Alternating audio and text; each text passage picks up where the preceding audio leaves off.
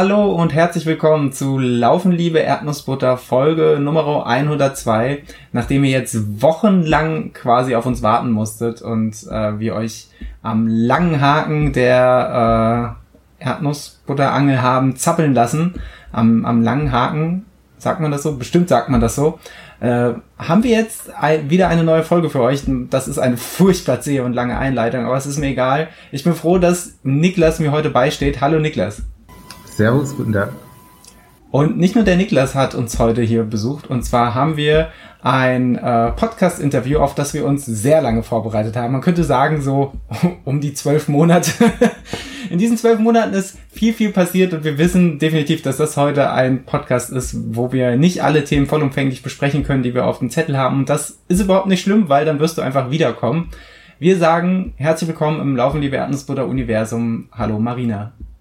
Ja, hallo. Schön, dass ich da sein darf. es freut uns auch wirklich dolle, dass du dir die äh, Zeit genommen hast ähm, und uns ein bisschen was äh, aus deinem Leben, auch ein bisschen was aus deinem Läuferleben äh, erzählen wirst. Ähm, eins vorweg, ähm, für die Menschen, die dich noch nicht kennen, magst du dich einmal vorstellen? Mhm. Die Frage ist ja, was wollen die, die Menschen hören, die mich nicht kennen? mein Name ist Marina Kolassa. Ähm, äh, ich werde jetzt 31 ähm, im September. Äh, ja, Läuferin, hat den Hashtag Laufen macht Spaß äh, ins Leben gerufen. und äh, genau, arbeite nebenbei als Berufspädagogin. Kurzprofil. das Kurzprofil einmal knackig umrissen. Ähm, wir, wir handeln mal so diese, diese typischen Folgen, die man, äh, die typischen Fragen, die man so im Laufpodcast hat, handeln wir einfach mal direkt am Anfang an durch, bevor wir äh, ins, ins Detail gehen. Ähm, du bist Anfang 30, das ist noch gar nicht so alt, kann man sagen. Ähm, und trotzdem läufst du schon sehr, sehr viel, sehr, sehr ambitioniert. Und läufst, was heißt läufst du schon? Läufst du viel und ambitioniert? Ähm, wie kam es dazu? Was war so dein Einstieg in das Leben einer Läuferin? Mhm. Der Einstieg war, glaube ich, ja, durchs Thai-Boxen, ähm, weil ich schon sehr lange ähm, Thai-Boxen gemacht habe und relativ engagiert, würde ich äh, von mir behaupten tatsächlich. Ähm, ich habe ähm, auch aktiv gekämpft und in dieser aktiven Kampfvorbereitung, äh, vielleicht kennst der ein oder andere, äh, macht man meistens zwei Einheiten. Also morgens irgendwie eine kurze Konditionseinheit, deswegen geht man dann laufen und äh, abends dann nochmal irgendwie eine Thai-Box-Einheit. Und ich habe dann da tatsächlich mit dem Laufen angefangen. Also komplett ohne Uhr, ohne alles, mit Schwitzanzug. Also so einen richtig geilen Anzug, äh, wo man so schon nochmal guckt, dass man irgendwie einen Liter anderthalb verliert beim Joggen. Und bin dann irgendwie mehrfach ums äh, Haus äh, rumgejoggt. Genau. Und äh, ja, aufgrund von ähm, einem Jobwechsel äh, hatte ich dann tatsächlich nicht mehr so viel Zeit, um äh, das Thai-Boxen so zu machen, wie ich es gerne gemacht hätte, ähm, weil da man ja, ja an Zeiten einfach gebunden ist, äh, die ich nicht einhalten konnte, habe ich dann gesagt, ja, dann laufe ich halt ein bisschen mehr. Cool. Äh, jetzt muss ich direkt mal nachfragen, weil ich glaube, du, du, da findet gerade ein kompletter Perspektivwechsel statt. Du, du hast diesen Schwitzanzug erwähnt.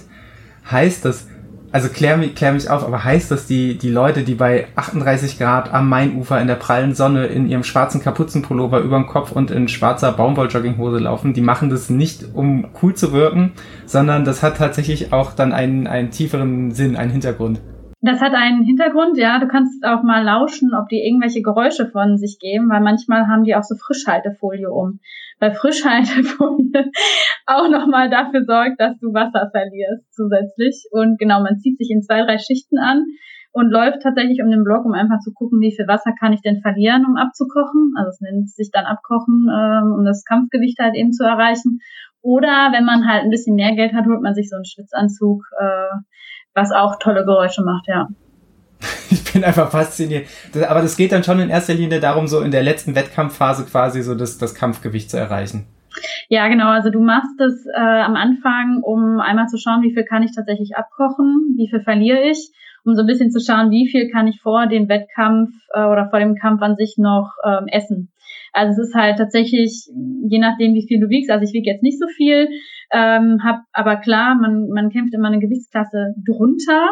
ähm, dann sind die Gegner leichter und ne, ist ja dann ganz viel mit, mit ähm, Kraft und Aufprall ähm, hat es ja dann auch zu tun. Und dann versucht man halt relativ viel noch abzukochen, damit man halt vorher auch noch trinken und essen kann. Aber meistens, also das ist, da können ganz, ganz viele Thai-Boxer oder Boxer auch von erzählen, dass du halt einen Tag vorher zum Beispiel nichts mehr isst und nichts mehr trinkst. Abgefahren. Und jetzt, also ich, ich stelle ich stell mir das ja wahnsinnig unangenehm vor, ehrlicherweise. Ähm, wie, genau, wie genau kann man aus diesem Abkochen Spaß fürs Laufen entwickeln. Also das ist, das ist ein Prozess, der, der ist mir, glaube ich, gerade sehr, sehr fremd. Ich erahne, warum du so gut ins Ultralaufen passt. Definitiv. Also für mich schließt sich gerade ein großer Kreis. Ähm, man könnte fast meinen, Achtung, Wortspiel, du seist abgekocht. Lass das mal so wirken. Niklas ist schon wieder weg. der hat sich schon ausgeschaltet. Vollkommen zurecht. Nein, aber tatsächlich interessiert mich das sehr, weil das wäre für mich doch wirklich ein Einstieg äh, ins Joggen oder Laufen, der wirklich einfach nur mit Quälerei und ähnlichem verbunden ist. Hat es dir gleich Spaß gemacht oder wie, wie, wie, wie war so dein Bezug? nee, äh, das macht tatsächlich keinen Spaß. Du machst das, weil du es machen musst äh, auch so die letzten Tage machen dann auch keinen Spaß mehr in der Wettkampfvorbereitung. Aber ähm, ich bin tatsächlich, also Laufen hat mir lange Zeit keinen Spaß gemacht, muss ich wirklich sagen. Ähm, und ich habe dann auch das, wie gesagt, eben beibehalten, um sportlich mich zu betätigen, weil ich wusste, dass ähm, ich dieses Ventil auf jeden Fall brauche als Ausgleich ähm, zu meinem Job. Und da ich das Thai-Boxen halt eben, wie gesagt, dann nicht mehr so ausgiebig machen konnte, musste das halt eben her. Aber ich habe mich wirklich äh, sehr durchgequält in der ersten Zeit. Also ich habe dann angefangen, irgendwann, man hat, also der eine oder andere hat eine Bucketlist, ne, so einmal im Leben einen Marathon gemacht zu haben oder so. Und dann äh, machst du das, quält sich da irgendwie durch, völlig unerfahren und äh, ja, dann irgendwie so bei Wasser gehalten und dass ich da wirklich dran Spaß entwickelt habe oder ich, ich sag's immer ähm, so poetisch, also der Tag, an dem ich mein Herz verloren habe, ähm, so sag ich immer, war wirklich ein Tag, wo ich äh, zu einer Gruppe an äh, Menschen gefunden habe, die das Ultralaufen total geliebt haben oder teilweise noch lieben. Also einige laufen halt nicht mehr. Ähm, und da habe ich dann tatsächlich Spaß an dem Laufen gehabt, weil ich ja gemerkt habe, äh, wie toll die Menschen da drumherum sind. Das ist total schön, aber dann hast du ja quasi direkt aus diesem Kampfsport heraus, als das nicht mehr so in den zeitlichen Umfang möglich war, bist du quasi direkt in diese, diese Ultralauferei reingerutscht. Oder gab es gar nicht diese Zwischensteps von ich mache mal einen Volkslauf und einen Halbmarathon und einen Marathon und sehe, da gibt's viel mehr, sondern du bist tatsächlich direkt in diese, diese liebevolle Community reingeflutscht. Ja, so ungefähr. Also ich meine, ich habe mein ganzes Leben schon Sport gemacht. Also ich will nicht dazu verleiten, dass ja, ich habe dumme Fehler gemacht, auf jeden Fall. Und ich bin auch viel zu schnell irgendwie Ultras gelaufen, aber ähm, trotzdem habe ich schon immer einen sportlichen Körper gehabt oder eine, den Geist auch, weil ich schon immer Sport gemacht habe. Also ich war halt schon immer muskulär auch äh, fit. Ähm, genau, aber ich habe äh, irgendwann mal einen Volkslauf gemacht mit einer Freundin, so ein 10 Kilometer war das Wettkampf dann auch mal ein Halbmarathon. Ähm, das war aber der Halbmarathon war in der Vorbereitung zu meinem Marathon. Also ich habe quasi zwei Monate vorher dann einfach mal den Halbmarathon gemacht und äh, habe halt gesagt, ja, ich würde jetzt halt gerne mal einen Marathon machen. Und nach dem Marathon habe ich auch, äh, der war im Oktober, da habe ich dann auch drei, ja, vier, fünf Monate eigentlich gar nichts mehr gemacht. Also ich bin nicht mehr gelaufen. Also das war so, ja, habe ich jetzt gemacht. Also viele sagen ja dann immer so nach dem Marathon ist vor dem nächsten Marathon so, ah, wo ist der nächste? Und ich fange wieder an zu trainieren. Und ich war so, nö, habe ich jetzt abgehakt. Ne? Jetzt kann ich erstmal hier entspannen. Und ich bin dann tatsächlich zu diesem Ultra eher reingerutscht, weil ähm, die Story kennen auch ein paar, weil mir jemand halt gesagt hat, also jemand hat mir von diesem 50er erzählt, also von so einem Sechs-Stunden-Lauf und er wollte da mehr als 50 machen und er sagte halt zu mir, ja, du kannst es ja irgendwann mal machen, aber jetzt schaffst du das halt noch nicht. Und wer halt zu mir irgendwie sagt, jetzt schaffst du das nicht, also glaub mich zu kennen, dass ich Dinge nicht schaffe, äh, das war so für mich so, boah, dir werde ich zeigen, als ob ich es nicht schaffen könnte.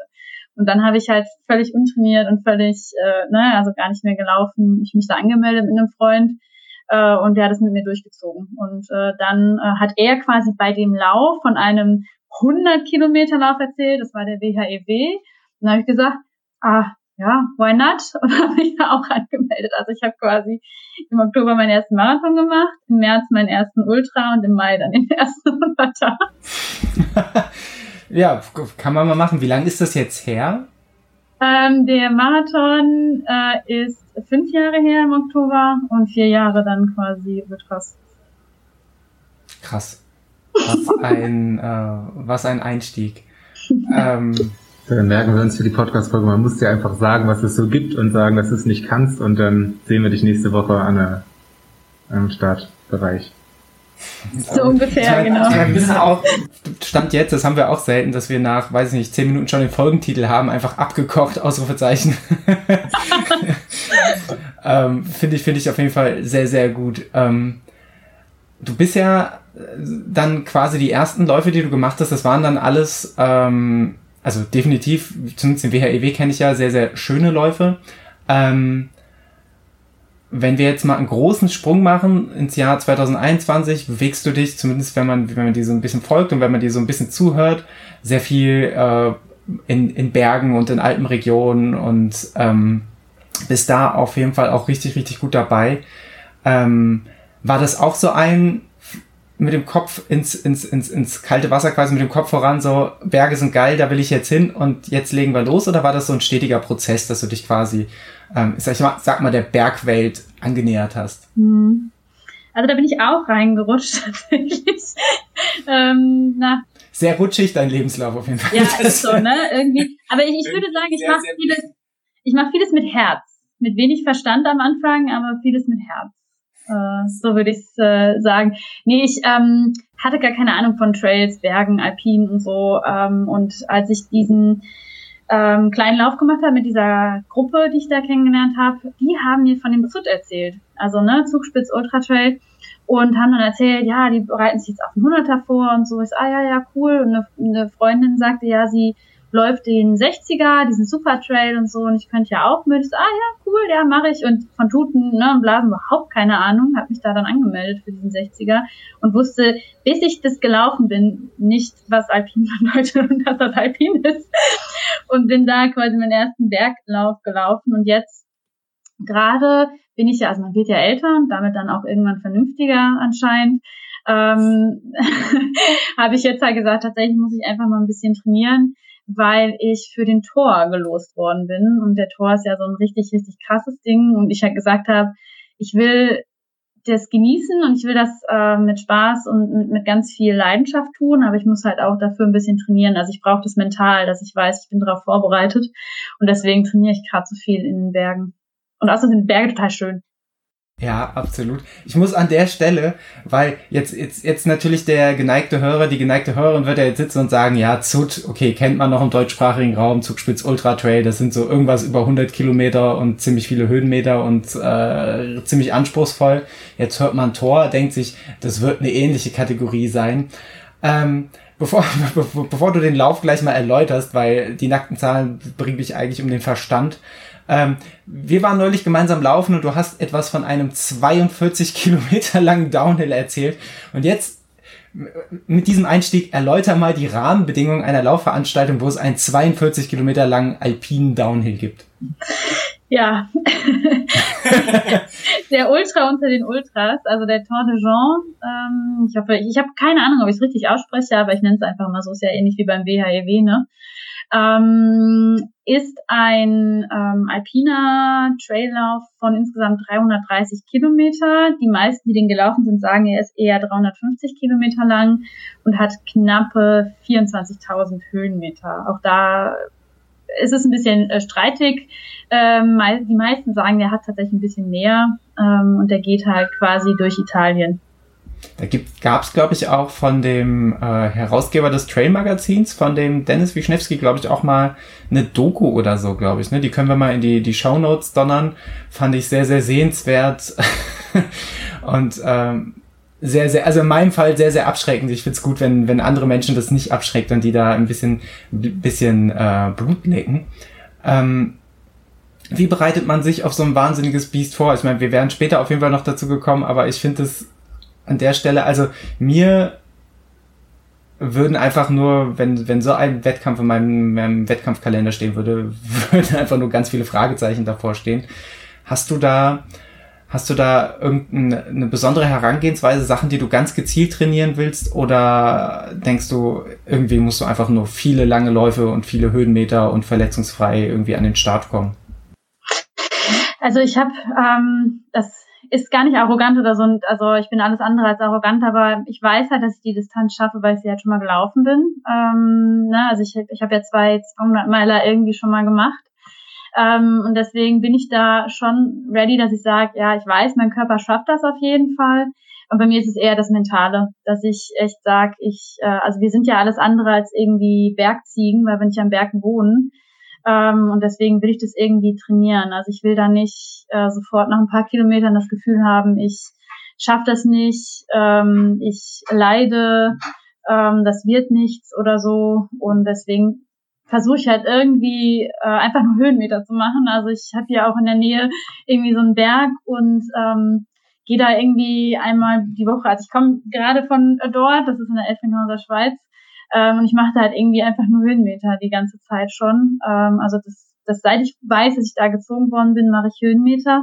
Und ich habe halt auch, also ich versuche mich dann einfach mental vorzubereiten. Der eine sagt dann, ja, es ist total verrückt, du brauchst nicht so viele Höhenmeter zu machen. Und ich bin jetzt, ich hatte jetzt eine Entlastungswoche, wo ich mal wirklich nicht viel gemacht hat an Laufsachen. Und da bin ich zum Beispiel nur flach gelaufen. Da war schon so, das geht nicht. Also Straße, nee, m -m. ich muss wieder zum Berg und ich habe ich es fast geküsst den Boden vorhin, wo es einfach mal so ja endlich wieder hoch und runter. ja, also merkt, es ist äh, viel Geschwafel, aber es ist halt alles bei mir ein bisschen mental. Also wenn ich weiß, ich habe mich darauf vorbereitet, dann kann ich guten Gewissens da irgendwie reingehen. Aber wie man sich so richtig darauf vorbereitet, weiß ich nicht, weil ich keinen Trainingsplan habe. Ja, also man bekommt aus der Ferne ganz gut mit, dass du mental super stark bist. Alleine, ja, wenn man sieht, was du schon so gefinisht hast in deinem äh, Laufleben.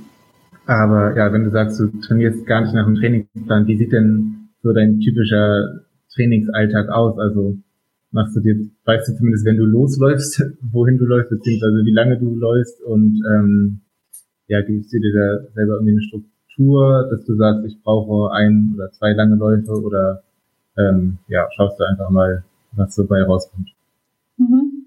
Also jetzt aktuell ist es tatsächlich, dass ich viel mit, also durch Corona auch, ähm, viel mit Freunden laufe, weil ich halt viel im Homeoffice gerade arbeite oder ja jetzt ein bisschen weniger, aber trotzdem noch viel und mir dadurch irgendwie Zeit freischaffen will für gute Menschen und für tolle Gespräche und dann verabrede ich mich also tatsächlich eher, dass ich sage, hey, ähm, ne, hast du heute Lust mit mir laufen zu gehen? Und dann frage ich, wie viel möchtest du? Und dann machen wir meistens irgendwie so zwischen 15 und 20 Kilometern. Und ich habe einen Trainingspartner, ähm, mit dem ich mittwochs zum Beispiel immer trainiere, ein saustarker Läufer auch. Ähm, also er ist 58 und der läuft nicht bei Kurzdistanzen in Grund und Boden und der läuft halt auch nur bergig. Und das ist halt immer so. Und da wissen wir immer, also er macht immer 20 mit mir, mit knapp 600 Höhenmetern. Weiß ich, okay, mittwochs habe ich einen langen. Und ähm, zwischendrin gucke ich dann natürlich auch nochmal, dass ich auch mal eine kleinere Distanz mache. Wenn ich dann halt, also ich laufe tatsächlich selten alleine. Ähm, ich mache dann aber auch bewusst, dass ich mich dann auch freue, mal für mich zu sein. Und dann mache ich auch mal kurze Einheiten. Also es gibt hier auch mal fünf Kilometer oder so. Ähm, genau.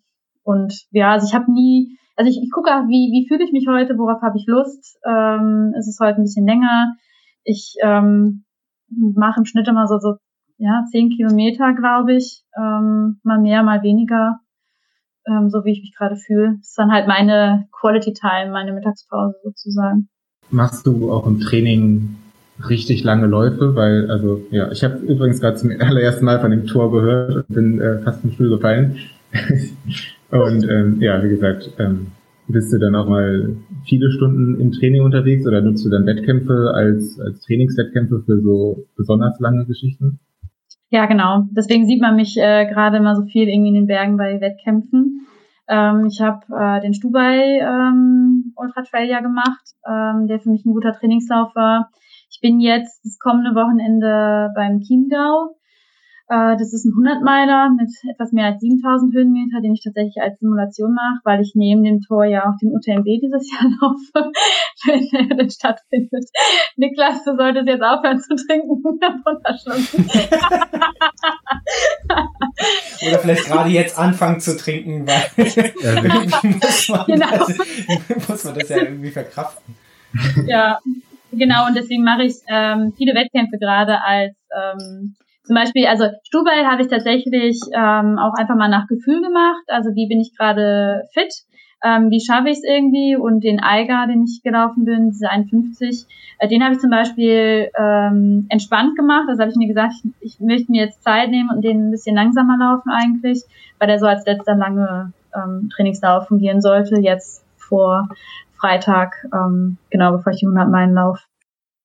Mir ist gerade ein, eine, eins äh, so ein bisschen im Gedächtnis geblieben. Du hast, du hast betont, dass du gewisse Sachen ähm, einfach mental brauchst. Zum Beispiel diese Höhenmeter, äh, ich, ich sag mal plump, diese Höhenmeter im Vorfeld zu fressen, dass man irgendwie weiß, man hat das in den Beinen. Ähm, Finde find ich ganz interessant, weil an sich, wenn man, wenn man dir so begegnet, wir hatten jetzt ja auch schon beim Basu oder letztes Jahr beim Backyard oder neulich auch beim Lauf in Dietz, äh, sind wir uns schon ein paar Mal begegnet und du wirkst immer als eine, wie eine sehr, sehr gelassene, fast, fast schon, ich will fast schon sagen, betont gelassene Läuferin. Ähm, ich erinnere mich da an ein sehr interessantes Gespräch zwischen dir und Max, äh, wo er so ein bisschen gefragt hat, äh, ja, wie machst du das da mit den Schlafen? Ja, dann, dann schlafe ich, wenn ich müde bin. Ja, woran erkennst du das? Ja, das merkst du schon. und das, das ist so eine Grundgelassenheit. Provokante Frage vielleicht, aber ist es ist es so ein bisschen Fassade, die dir auch Ruhe gibt? Oder ist es so eine authentische Gelassenheit, aber tief im Innern weißt du halt genau, welche Stellschrauben du hast, was du machen musst, um halt auch diese Gelassenheit ähm, haben zu können? Nee, ich, ich bin tatsächlich so, weil ich immer der Meinung bin, dass du halt nicht viel, also du kannst nichts kontrollieren. Du musst es halt auf dich zulassen. Und ich bin halt jemand, der wenig über Dinge nachdenkt, sondern eher tatsächlich, wie ich am Anfang auch gesagt habe, ähm, mit dem Herz ähm, agiert und einfach mal macht. Und ich äh, bin tatsächlich ein sehr, ich würde sagen, im läuferischen naiver Mensch, weil ich halt, also kurze Geschichte, wir sind zum Eier gefahren, ich hatte den Sascha bei mir und äh, wir unterhielten uns mal ganz kurz. Ich sag, äh, können wir noch mal kurz, kannst du mir kurz sagen, wie viele Höhenmeter hat er denn? Und dem ist halt die Kinnlade fast runtergefallen, weil er sagte, wie viele Höhenmeter hat er? Und ich so, ja, äh, kannst du mir das kurz sagen? Ich habe keine Ahnung.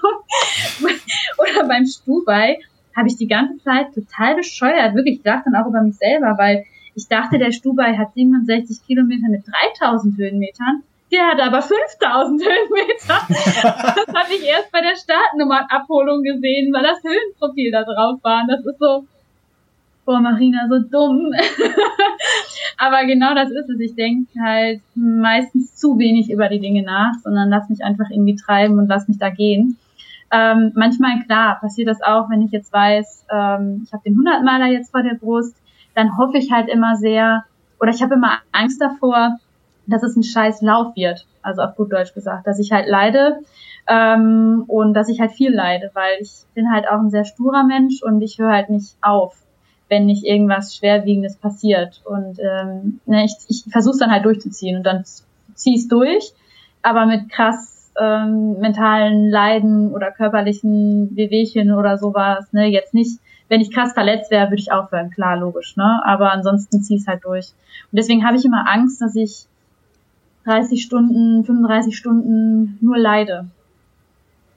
Hast du da Strategien oder irgendwas, was sich für dich etabliert hat, wie du, wie du, weil wenn du schon sehr bewusst weißt und das auch so, ist ja eigentlich wahnsinnig clever, nicht Angst vor dem, äh, vor dem körperlichen Leiden zu haben, sondern Angst vor dem, äh, die, die Erfahrung habe ich ja kürzlich auch gemacht, so dieses mentale Leiden, dieser Struggle mit sich selbst.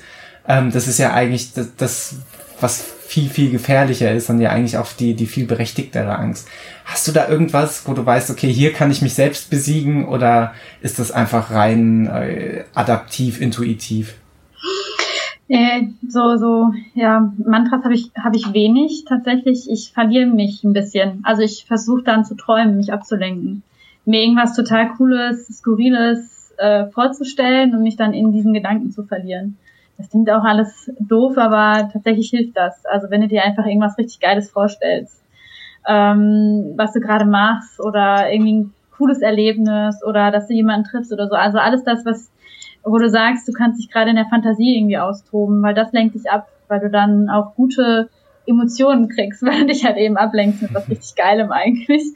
Und das versuche ich. Oder ich mache es dann meistens so, dass ich äh, eigentlich immer viel mit Freunden auch ne, so im Training sowieso unterwegs bin, aber dann auch in Wettkämpfen. Also ich bin ja auch ein sehr offener Mensch. Ich spreche einfach immer wildfremde Menschen an und sage, na, wer bist du denn? Wie geht's dir? Und versuche mich mit Gesprächen dann auch abzudenken, mir die Geschichten von anderen anzuhören. Was halt auch, also ist auch ein Teil, warum ich laufe, weil ich gerne andere Geschichten höre und Menschen kennenlerne. Und das lenkt halt auch ab.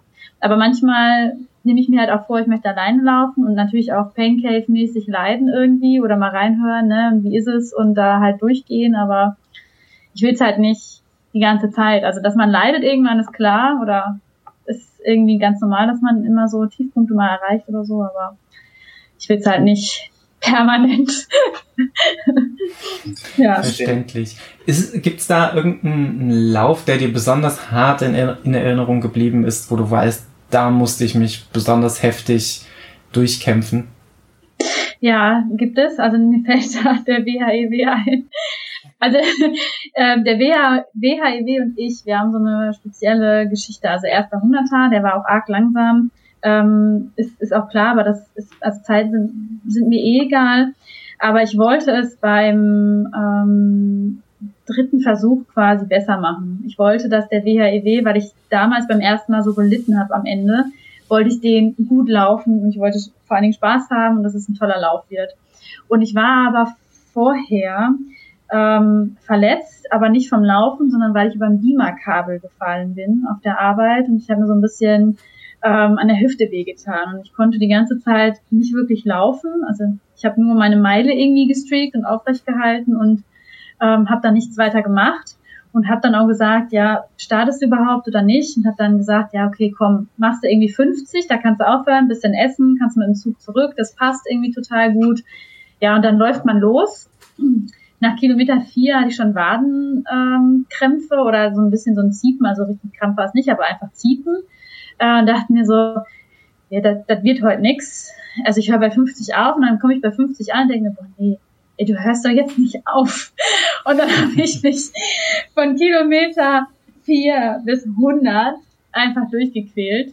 Ähm, bin dann irgendwie ins Ziel und das war halt auch so, ach, das war einfach ähm, Mist. Also im Nachhinein, also ich bin stolz, dass ich es gemacht habe, weil mein bester Freund ist da auch gestartet. Ähm, ich wollte ihn einfach unbedingt begleiten und er ist auch bei mir geblieben, die ersten 50 und ich musste den wirklich anschreien, beleidigen, dass er wirklich alleine weiterläuft, weil ich wollte, in dem Moment ihn weder aufhalten, noch hatte ich Bock, ihn an meiner Seite dann zu haben, weil ich einfach da so, nee, ich brauche jetzt ihr, ich will jetzt hier allein sein irgendwie. Ähm, und ähm, das war halt schön, weil ich habe ihm mal so eine Karte, so eine Postkarte geschenkt und da stand halt drauf, make WHEW e great again. und dann war das halt irgendwie, ja, war ein scheiß Lauf. Aber der WHEW e und ich, wir haben jetzt ein gutes Happy End gefunden, weil ich bin ihn ja dieses Jahr einfach ähm, so gelaufen mit einem Freund und habe den ja in einer krass schnellen, also für mich krass schnellen Zeit irgendwie gefinisht, total unerwartet und richtig geil. Also keine Sekunde geleitet, äh, gelitten, sondern das war, das war einfach ein richtig geiler Lauf in neun Stunden. Ich glaube 45 waren es oder so. Also brutal gut. Ähm, Kurze Frage, der WHEW, e wo du, wo du so, so lang und so intensiv gelitten hast, ist das derselbe WHEW, e wo du nachher über die Ziellinie getanzt bist? Ja, genau, das ist der. ah, okay, ich erinnere mich, weil das war nämlich mein erster Hunderter und während ich schon halbtot irgendwie äh, in der Sitzecke des Kindertischs bei McDonalds lag, äh, habe ich dann ein Video gezeigt gekriegt, wo, wo man mir gezeigt hat, ah, das ist übrigens die Marina, die ist gerade über die Ziellinie getanzt nach 100 Kilometern. Das war der beste Zieleinlauf und ich dachte, ja, cool, ich kann nicht mal mehr alleine auf Toilette gehen. so liegen die Maßstäbe auseinander. Genau, also bei Make WHEW Great Again, wir hatten echt gesagt, also wir gehen da, meine beste Freundin und ich gehen da tanzen drüber. Und dann habe ich auch, wir hatten so einen Song, ähm, was ich dann ja auch angemacht habe. Äh, und dann haben wir, da sind wir echt tanzen drüber gegangen. Also ja, das musste auch sein. Das war einfach ganz, ganz wichtig, ja. Also hinten raus ging's auch wieder, ne? Aber das war einfach langsam, also ihr kennt das selber, ne? wenn ihr irgendwie wisst, ihr seid eigentlich schneller, konnte aber die ganze Zeit irgendwie nicht laufen und dann dauert das so lange. Jeder Kilometer fühlt sich an wie eine halbe Stunde. Ähm, und das nervt dann eher, ne? So, wenn du weißt, ja, ey, boah, du könntest jetzt irgendwie schon fertig sein. Äh, und jetzt, ähm, hm, ja, super, hm, sind alle schon im Ziel und hm. hm. ja. Verstehe.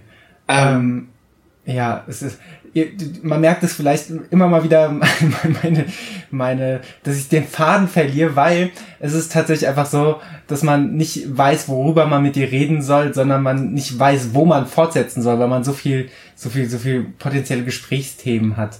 Ähm, bleiben wir mal beim Thema Freundschaft. Ähm, und zwar hast du ja selbst schon erwähnt, dass du dich äh, oder sehr, sehr äh, klar angedeutet, dass du dich selbst in dieser Läuferschaft sehr, sehr wohl fühlst und du ein sehr offener, kommunikativer Mensch bist ähm, und äh, dich mit dem Laufen und den Menschen im Laufen sehr viel verbindet. Jetzt ist es ja so, dass du auch außerhalb von Wettkämpfen sehr viel Zeit äh, auf den Laufstrecken ähm, verbringst. Ähm, zum Beispiel auf, ähm, und das findet man sogar heraus, wenn man dich einfach mal bei, bei Google eingibt, ähm, dass du zufällig die 14 wahrscheinlich schönsten Wanderwege Deutschlands laufen willst. Und das machst du, glaube ich, nicht nur allein, oder? Ja, genau, richtig. Ähm, ja, also mir ist es, ja, ja, wo soll ich da anfangen?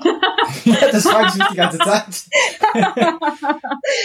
ähm, ja, ich habe tatsächlich durch äh, Corona, also ähm, ihr habt es ja wahrscheinlich irgendwie mitgekriegt durch äh, Instagram, ähm, ich hatte viele Gespräche mit Freunden und Bekannten, die echt in der ersten Pandemiewelle zu kämpfen hatten. Also auch mit Motivation und wirklich so dieses ja, irgendwie, ich hatte da was, was mich irgendwie am Laufen gehalten hat oder irgendwie auch so Struktur gegeben hat in meinen Alltag und ich verliere mich gerade irgendwie dadurch, dass ich es nicht mehr habe, ähm, wollte ich einfach Menschen Inspirationen geben und äh, einfach meine Vorlage bieten zu sagen, es sind so viele tolle Wege da und Trails everywhere, um, just do it. Also geht raus, ihr könnt es machen und dadurch, dass ich halt immer auch viel laufe und eigentlich einen Wettkampf gemacht hätte, der auch über 200 Kilometer äh, gewesen wäre, habe ich einfach gesagt, ich mache jetzt hier äh, einfach mal einen Wanderweg, der dann quasi über 200 Kilometer hat. Ähm, und das wäre an einem Wochenende gewesen, wo ein 100-Meiler gewesen wäre. Den hätte ich mit einem äh, sehr guten Freund auch gemacht. Der konnte aber nicht einreisen, weil der lebt in Holland ähm, und durfte zu der Zeit nicht einreisen. Da habe ich gesagt, also habe ich gefragt, darf ich den denn alleine machen? Er sagte, ja, auf jeden Fall, unbedingt. Und ich hatte den dann gegoogelt und fand dann ganz spontan, hm, es gibt nicht nur den Hermannsweg, sondern es gibt auch die Hermannshöhen. Und die Hermannshöhen sind dann 230 Kilometer. Hm. Ich meinen besten Freund angeschrieben, sag, würdest du mich auch bei 230 supporten oder nur 100 Meilen? und dann war es klar, ich mach das und äh, ich habe es dann einfach irgendwie gepostet, ähm, zumindest so versucht ähm, zu sagen, hier, hey, man kann alles machen und ich mache es jetzt einfach und ich zeige euch und geht raus und macht es auch. Und so bin ich irgendwie mit ähm, Ole ins Gespräch gekommen, der dann gesagt hat, ja, ich hätte Zeit, ich könnte eigentlich mitlaufen. Ich, ich dann gesagt habe, ja, komm mit, auf jeden Fall, wir machen das Ding zusammen. Ja, und so fing es dann an äh, mit ihm. Und äh, dann hatte mir halt irgendwie einen Tag später nach dem Lauf der Christoph Wurm geschrieben, dass er plant, irgendwie den Rotersteig zu laufen und ob ich nicht auch Lust hätte. Und ich wusste, aha, der Rotersteig ist auch einer dieser Top-Trails und ich habe sofort Ja gesagt. Ja, und äh, so fing dann die Geschichte an. und äh, genau, das hat das Ganze so verbunden, weil wir jeden Top-Trail oder fast jeden Top-Trail habe ich ähm, noch mit jemand anderen gemacht. Also dieser Kern der Gruppe, Ole und Christoph sind geblieben. Und dann kam aber immer noch jemand dazu, und mittlerweile, Ole ähm, wohnt ja ein bisschen weiter weg und äh, der hat ähm, oder zieht jetzt auch in die Schweiz.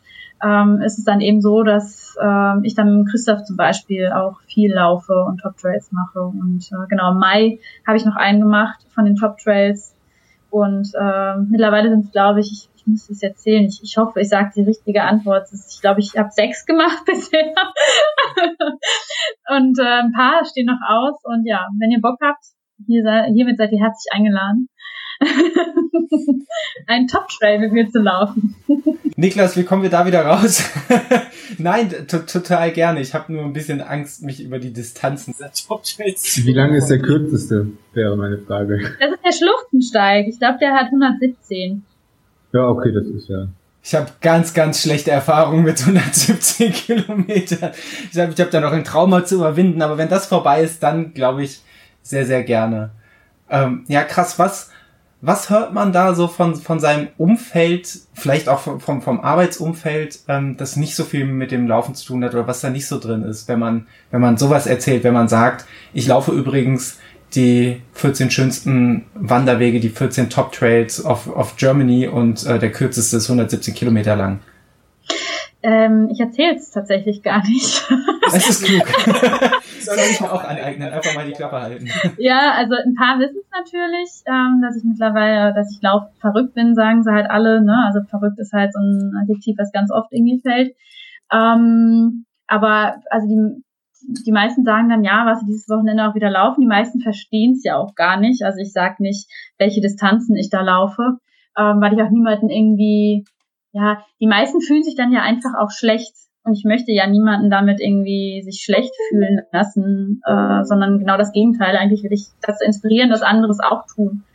Ähm, und dass ich einfach als Sinnbild fungieren kann, dass wenn ich das schaffe, ich so als ganz normalo, äh, ne, Frau hat ein Kind, äh, Vollzeit, berufstätig, wenn ich das schaffe, dann, dann schafft das genauso jeder andere auch. Und das will ich eigentlich. Und ähm, ja, es es gibt halt dann so ein paar, die dann immer fragen, ja, was wieder laufen? Ich sage, ja, ja, war schön, war das Wochenende weg, so ungefähr. Oder es gibt auch eine witzige Geschichte mit meiner Oma.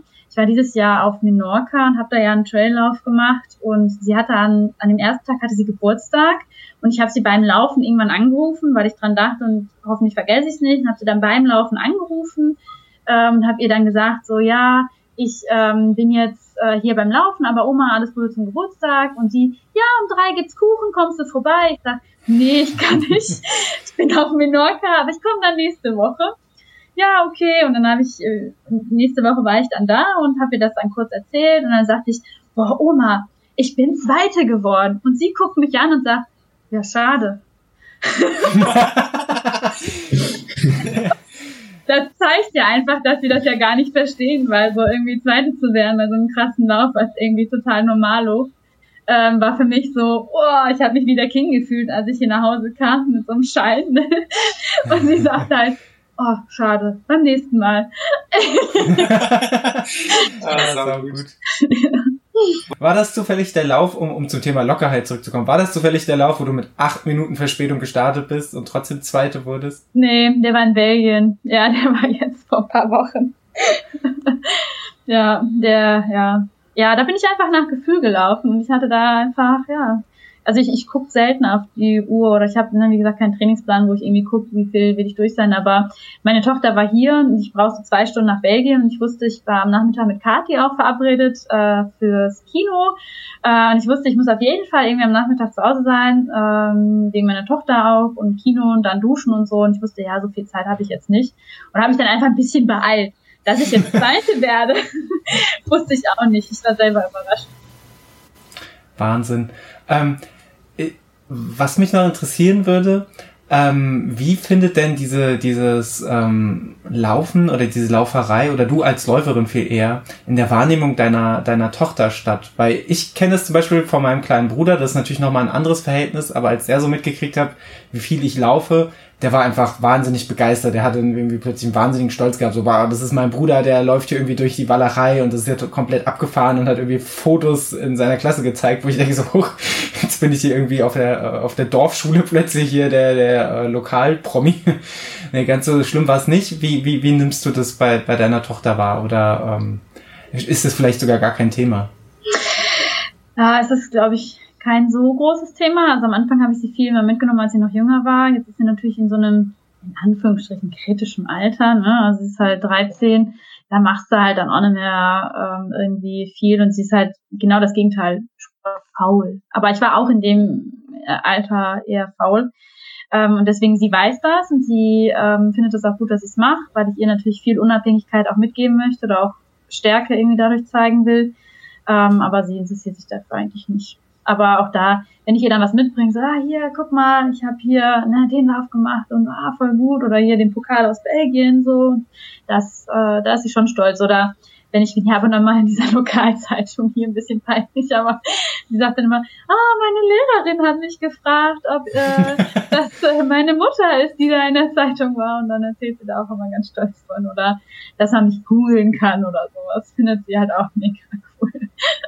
und mir ist das immer eher unangenehm. Ich bin halt eher immer so ein, ne, so, äh, ich stehe lieber an der Seite und gucke zu. Ja, dann würde ich gern die, diese, diese Überleitung gerade direkt mal nutzen. Äh, und zwar ist ähm, letztes Jahr etwas passiert, was eigentlich unweigerlich dazu geführt hat, dass du in der Laufszene, zumindest so, so in diesem, diesen, in unserem Bereich des Trail und vor allem Ultralaufens eben nicht mehr einfach so an der Seite stehen konntest, sondern du bist nämlich ganz schön doll plötzlich in den Fokus, nicht nur unserer, sondern auch so ein bisschen der internationalen Wahrnehmung gerutscht. Du hast es nämlich geschafft, einen ähm, Backyard sogar zu gewinnen, glaube ich sogar, die, die deutsche Ausgabe dieses Backyards zu gewinnen. Ähm, und dich damit für quasi die, ich glaube, man kann es übersetzen in die Backyard WM in Tennessee zu qualifizieren. Nimm uns mit, wie, wie, wie, wie ist das passiert? Ja, well. ähm, also das ist auch äh, tatsächlich eher eine, so eine längere Geschichte. Ich versuche mich sehr kurz zu halten. Wir haben ähm, Zeit. sehr gut. Ähm, ich hatte, also, ne, du weißt selber, wir waren ja bei dem Backyard ähm, von Max und Mo, die den ja organisiert haben. Ähm, und da waren ja Max 100 Meilen zu laufen, also 24 Stunden. Und ähm, ich wollte da eigentlich auch nur 100 Kilometer machen. Ähm, und dann war aber Elso ja da, ein guter Freund von mir, und der eigentlich 100 Meilen laufen wollte, irgendwann gemerkt hat, er ist halt so ein bisschen verletzt und kann nicht und sagte dann, ja, läufst du für mich die 100 Meilen wenigstens noch? Und ich so, ja, okay, komm, ne, mache ich irgendwie und war dann halt auch so, ah ja, war froh, dass der Backyard dann vorbei war und dann war aber zwei Wochen darauf der Schinder Backyard.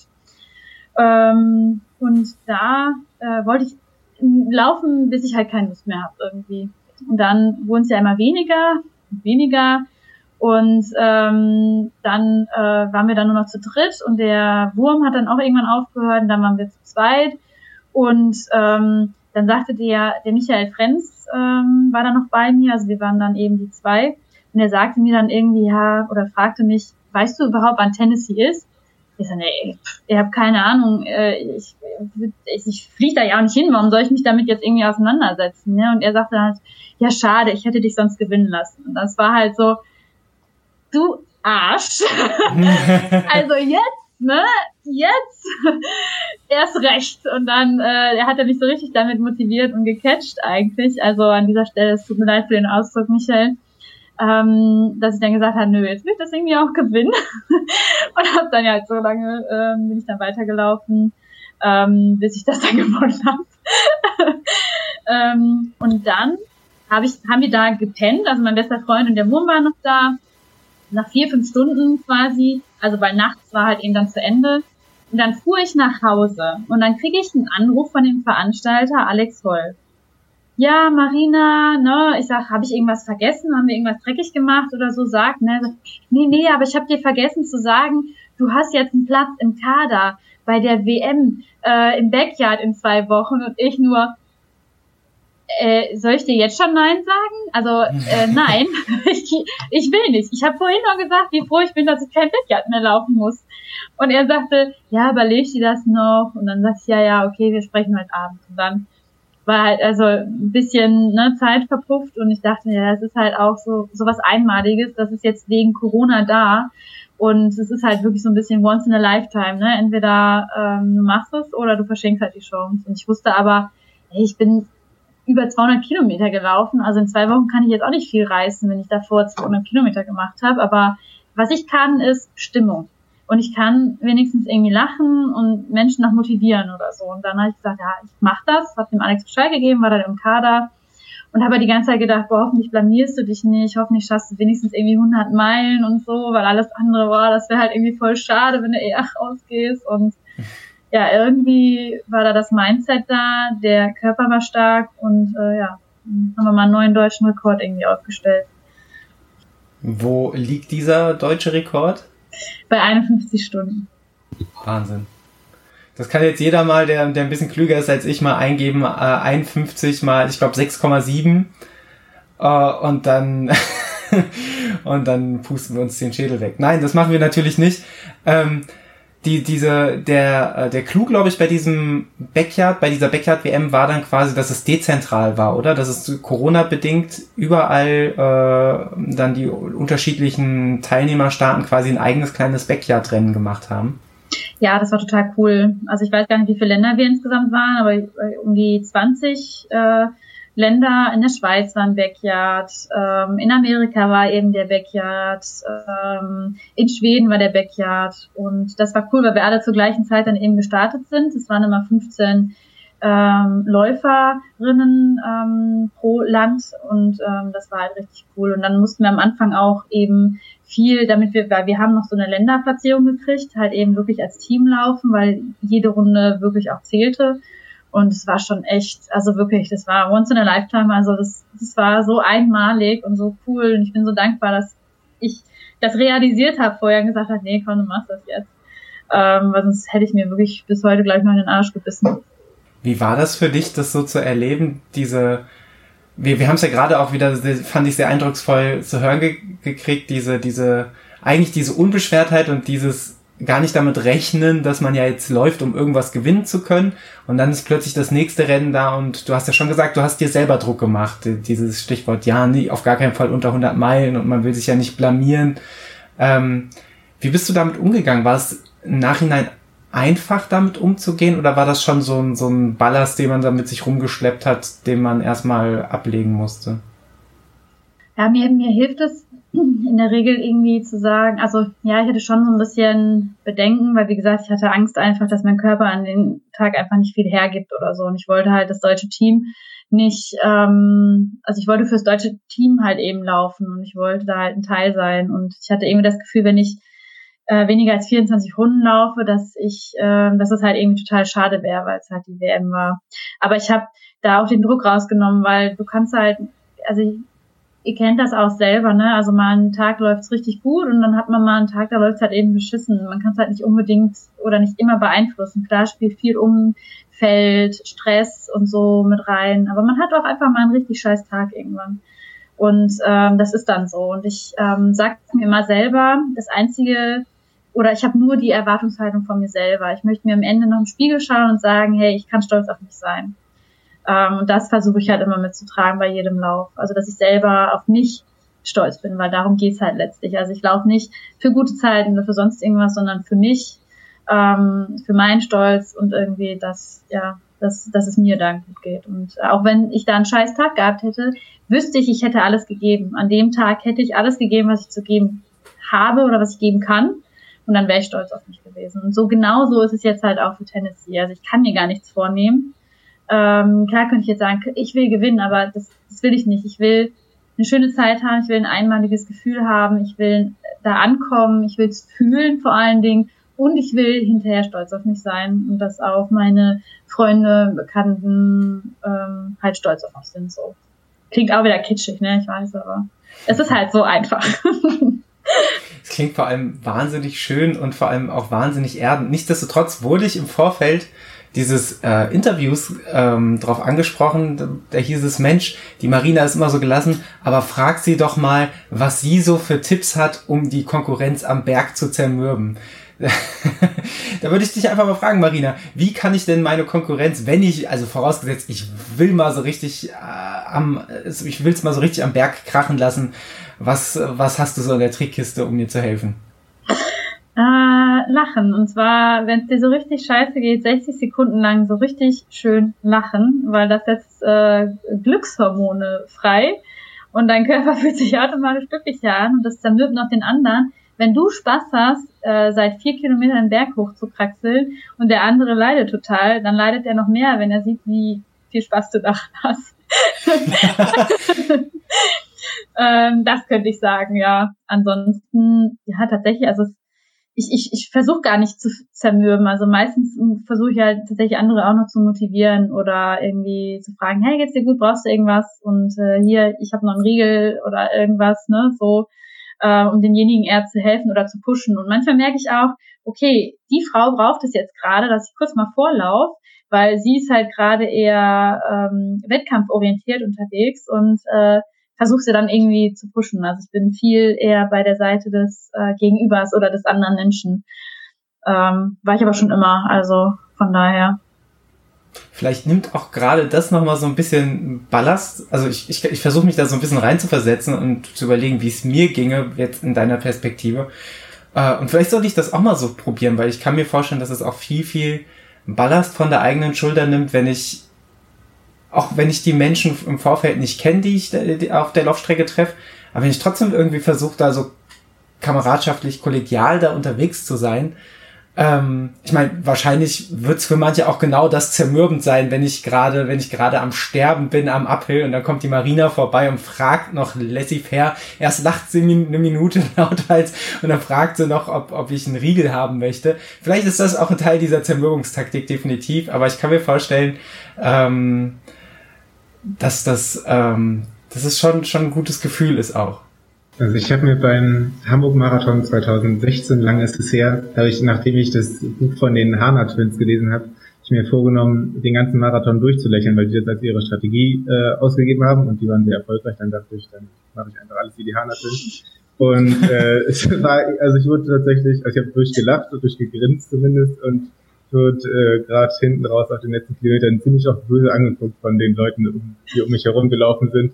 Dabei wollte ich den ja wirklich nicht. Ich war ja wirklich, habe zumindest so getan, als wäre ich glücklich. ähm, ja, kam nicht ganz gut an. Also vielleicht ist es auch, das ist auch tatsächlich eine gute Strategie. Vielleicht ähm, ist es diese Strategie, genau. Also ich bin in zwei Wochen im Allgäu und ich werde äh, bei, dem, bei dem Allgäu Ultra werde ich lächeln, was das Zeug hält. Und dann, dann kann ich hier berichten, ob die, äh, ob die Marina Colassa Strategie hier aufgegangen ist für mich oder nicht. Machen wir die ich will Beweisfotos sehen. Äh, wir haben ein bisschen jetzt schon auch erfahren, was du in Zukunft noch vorhast. Ich habe mich gefragt, weil du alles so relativ locker flockig äh, erzählst und teilweise nicht weißt, was was irgendwie was für Distanzen du überhaupt läufst, wo du äh, an der, äh, am, am Startbereich bist. Gibt es denn Stand heute eine Distanz oder vielleicht auch einen speziellen Wettkampf, wo du sagen würdest, dass du dir den noch nicht zutraust? Etwas, wo du sagst, da würde ich mich jetzt nicht anmelden? Mhm. Ähm, gibt es, glaube ich, jetzt so aktuell wüsste ich jetzt gar nicht, wo ich sage, oh, da würde ich mich nicht anmelden. Also mich reizt das natürlich, so lange ähm, Dinge auch irgendwie zu machen, weil diese Ultra-Ultras, so wie ich sie halt immer nenne, die sind halt immer auch nochmal eine ganz, ganz andere Erfahrung, weil ähm, du das Gefühl hast, du startest und bist danach irgendwie ein ganz anderer Mensch. Weil ähm, du hast so überhaupt keinen Raum-Zeit-Empfinden nachher. Also wenn du halt wirklich drei Tage am Stück läufst, du weißt weder, welcher Tag da ist, welche Uhrzeit wir haben, also du weißt, wann hell und wann es dunkel wird und so. Und du merkst halt jedes Mal, wie wenig du eigentlich brauchst oder wie wertschätzend du gerade so eine Dusche findest oder ein Bett oder ne, ein Kissen so. Ähm, und ähm, das ist so deswegen, also reizen mich schon eh die langen Dinge und ich hätte dieses Jahr eigentlich den Spine gemacht, also den Sommerspine. Das sind ja 268 Meilen. Ähm, konnte es aber nicht einreisen eben nach ähm, England. Schön wäre jetzt, wenn man in diesem Podcast dein Gesicht sehen würde. Das Gefühl, wenn ich so denke, du sagst jetzt 268 Kilometer, ich habe fest damit gerechnet und das wäre schon. Und dann sage ich Meilen. Ja, das ist Wahnsinn. ja, es sind 440 knapp, also der komplette Pennine Way. Mhm. Ähm, und was ich auch noch plane, ist halt, also einer dieser Top-Trails, von denen wir ja auch gerade gesprochen haben, ist der Goldsteig. Und der Goldsteig hat 660 Kilometer. Und den habe ich tatsächlich auch schon ein bisschen geplant für mich. Ähm, und den würde ich halt auf jeden Fall auch noch laufen. Und da ist es aber eher so, dass ich dann ähm, mich halt frage, wie schaffe ich das mit dem Schlafmangel, wie schlafe ich auch, weil bei so einer Distanz weiß man nie, wie viel Schlaf braucht man nachher, was fühlt sich auch gut an. Das wird auch beim Tor ja ähnlich sein. Also weil da ist ja schon, ist man schon eine knappe Woche fast unterwegs irgendwie. Ähm, und da wird's dann genauso. Aber deswegen, ich habe nichts, wo ich jetzt sage, da habe ich Angst vor oder deswegen melde ich mich nicht an. Aber ich habe immer, also ich habe auch Respekt vor den Läufen, klar, ne? Weil das ist ja immer das Ungewisse, aber das reizt uns ja, dieses Ungewisse. Ähm, deswegen Ich muss gerade das, weil das werden, auch das werden die Hörer dieses Podcasts nicht gemerkt haben, ähm, aber just wo du von 600 Kilometern geredet hast, war Niklas plötzlich einmal kurz verloren und die Verbindung ist ausgesetzt. Das hat einfach die äh, Unity Media Leitung nicht mehr verkraftet. Die Frage, ähm, die Frage ist nur, hat er es absichtlich gemacht? ich ich, ich glaube, ich glaube, ich, ich glaube, das war einfach nur ganz kritische Landflucht. ähm, was, was ich mich frage, du hast es gerade so ein bisschen angedeutet, wie schafft man es, weil man braucht ja auch ein gewisses Selbstvertrauen, definitiv, um zu sagen, ich, ich weiß, ich bin in der Lage, 500, 600 Kilometer zu laufen. Seien es auch die nur, jetzt, jetzt reden wir schon in den Relationen nur von 300 Kilometern. Ähm, wie schafft man es da, und das, das meine ich wirklich vollkommen ernst, dann zum Beispiel so ein Hunderter oder ein Wanderweg mit 117 Kilometer, wie schafft man da nicht so ein bisschen den Respekt zu verlieren oder da nicht äh, arrogant oder zu naiv ranzugehen. Ähm, ist dir das schon, schon vorgekommen, dass, dass du, dass du da einfach einen, einen Lauf überhaupt nicht mehr ernst genommen hast und sich das so ein bisschen gerecht hast, äh, gerecht hat? Ähm, nee, also ich, ich sage im Freundeskreis immer scherzhaft, so alles bis 100 Meilen ist so, ah ja, komm, ne, weil das sind ja nur 24 Stunden. Aber das ist halt die, die, die Grenzen, die, die brechen ja einfach ähm, auseinander, beziehungsweise die weiten sich ja halt, ne? Ähm, und ja, irgendwann klar, wenn du weißt, du hast irgendwie schon 20 mal 100 Meilen gemacht, dann, dann weißt du irgendwie, okay, das ist jetzt wie äh, bei anderen vielleicht der Marathon, den man schon zigmal gemacht hat oder so, ne? Man weiß, man schafft es irgendwie, das, das ist jetzt nicht so krass reizvoll, aber klar, es ist immer, es gibt immer Tage, hatte ich ja auch vorhin gesagt, die halt richtig beschissen laufen. Und ich bin, ich habe immer einen gewissen Respekt vor jeder Distanz.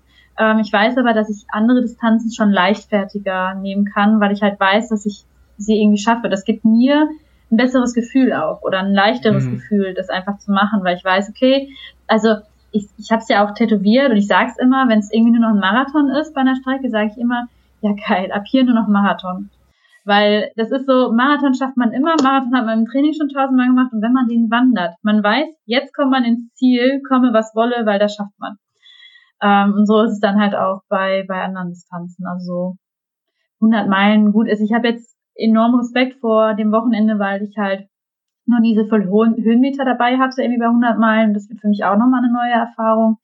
Ähm, ich würde tatsächlich jetzt, also von mir würde ich nicht behaupten, ich nehme Distanzen leichtfertig hin, im Sinne von arrogant oder so, aber eher im Sinne von, das wird heute ein schöner Tag, also irgendwie wird es auf jeden Fall Spaß machen, so. Hm. Ich kann mir vorstellen, dass das auch ein ganz wichtiger Schlüssel ist, sich immer bewusst zu machen, ähm, dass dass man halt rausgeht, um Spaß zu haben. Und das ist ja gewissermaßen auch, äh, so geht's mir ganz oft, dass es ja überhaupt ein Privileg ist, überhaupt rausgehen zu können und Sport zu machen oder laufen zu können.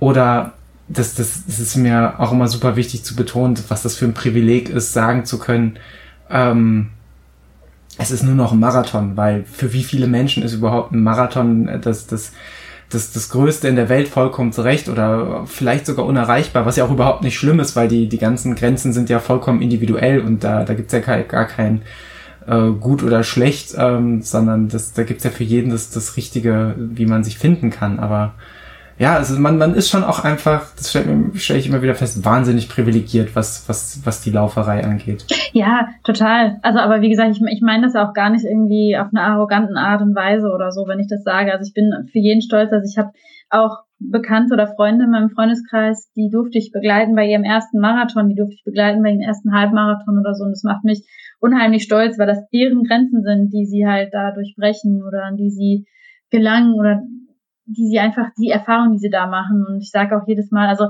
manche scherzen ja und wollen nicht mit mir laufen, weil sie nur fünf Kilometer machen oder so und sagen dann, ja, für dich ist das ja keine Distanz. Ich sage, doch, also es gibt auch Tage, an denen fünf Kilometer für mich total schwer fallen ähm, und ich laufe gerne mit dir fünf Kilometer, weil ich finde die Zeit, die wir irgendwie gemeinsam verbringen, total toll und ähm, da bin ich, also ich finde es unheimlich toll bei jedem Menschen, der irgendwie seine eigenen Grenzen äh, durchbricht oder da einfach die Erfahrung macht. Ne? Also auch wenn ich das scherzhaft, ich mache das immer mit einem lachenden ähm, Auge, ne? dass ich sage, ab hier nur Marathon. Mhm. Man muss sich ja auch, das ist ja auch eine dieser Motivationsstrategien, wo man, wo man eben dann versucht, sich in diesen Situationen zu helfen. Ähm, hast du Angst, dich irgendwann mal in dieser Schleife aus höher, weiter, extremer zu verfangen, weil das ist ja schon etwas, ähm, wo, wo ich zumindest für mich auf jeden Fall sagen muss, diese Gefahr ist da. Nachdem ich 2020 116 Kilometer gelaufen bin, würde ich lügen, wenn ich mir dann nicht irgendwelche 100 äh, Meilen lange Wanderwege mal rausgesucht hätte. So, die, die, bei mir ist auf jeden Fall diese Tendenz ganz stark da, ähm, immer noch einen draufsetzen zu wollen. Hast, stellst du das bei dir auch fest oder ist es so sowas, was einfach so ganz automatisch passiert, weil, weil du Herausforderungen suchst? Ähm, ja, also ich, also nee, also ich würde mich nicht so in so einer Schleife, das würde ich nicht sagen. Ähm, was viel passiert, ist tatsächlich, dass einfach, ähm, weil ich halt viele Freunde oder Bekannte im Umfeld habe, dass dann mal der schreibt, ey, hier ist ein Lauf, nächste Woche kommst du mit. Oder der eine sagt dann, ah ja, hier ist ein Lauf im Dezember, hast du nicht Bock? Und dann ist man immer in diesem Strudel gefangen, sage ich, dass man irgendwie von einem Ultra in den nächsten Ultra irgendwie geht. Ähm, aber ich habe jetzt keinen, also ich habe so ein paar Herausforderungen, die ich halt gerne machen möchte, wie halt Tor und ähm, Spine. Das sind halt so zwei Dinge, die ich einfach äh, machen möchte. Und ich weiß halt, bei mir ist es immer, it's now or never. Ich habe jetzt gerade Zeit, also warum soll ich es verschieben? Also jetzt gerade kann ich's. Oder, na, also ich habe halt einfach die Unge Unabhängigkeit und die Ungebundheit hier von zu Hause aus die Dinge zu machen. Und warum soll ich jetzt sagen, ich mache das in fünf Jahren, wenn ich das auch jetzt tun kann? Und weil ich ja nie weiß, was morgen kommt. Also, ne, wer weiß es irgendwie schon und dann versuche ich halt einfach so ein paar Dinge einfach schon zu machen. Und ja, viele behaupten natürlich auch, ich übertreibe oder ich mache irgendwie zu viel, aber dabei sieht man halt auch immer nur das, was ich halt auch preisgeben möchte. Ne? Man sieht mhm. nicht die Wochen, in denen ich mal gar nichts mache oder ähm, ja nicht laufen gehe ähm, oder was ich nebenbei noch mache, dass ich halt auch viel alternativen Sport mache, wie Fahrradfahren oder irgendwie nochmal Thai-Boxen so ein bisschen, ne? Ähm, und ähm, genau deswegen, ich mache viel auf jeden Fall, aber ich würde nie sagen, dass ich mich dahingehend verliere, sondern ich weiß halt nicht, ja, es kann sein, vielleicht entdecke ich morgen Golf und äh, bin dann plötzlich nur noch ein Golfer und laufe nicht mehr. Also wer weiß das schon, ne? Also das will ich damit irgendwie ausdrücken. Ich hoffe nicht, dass ich Golf spielen werde. Ähm, genau, aber deswegen, ähm, ja, also ja, ich glaube, da kann man einen Punkt hinsetzen, ja.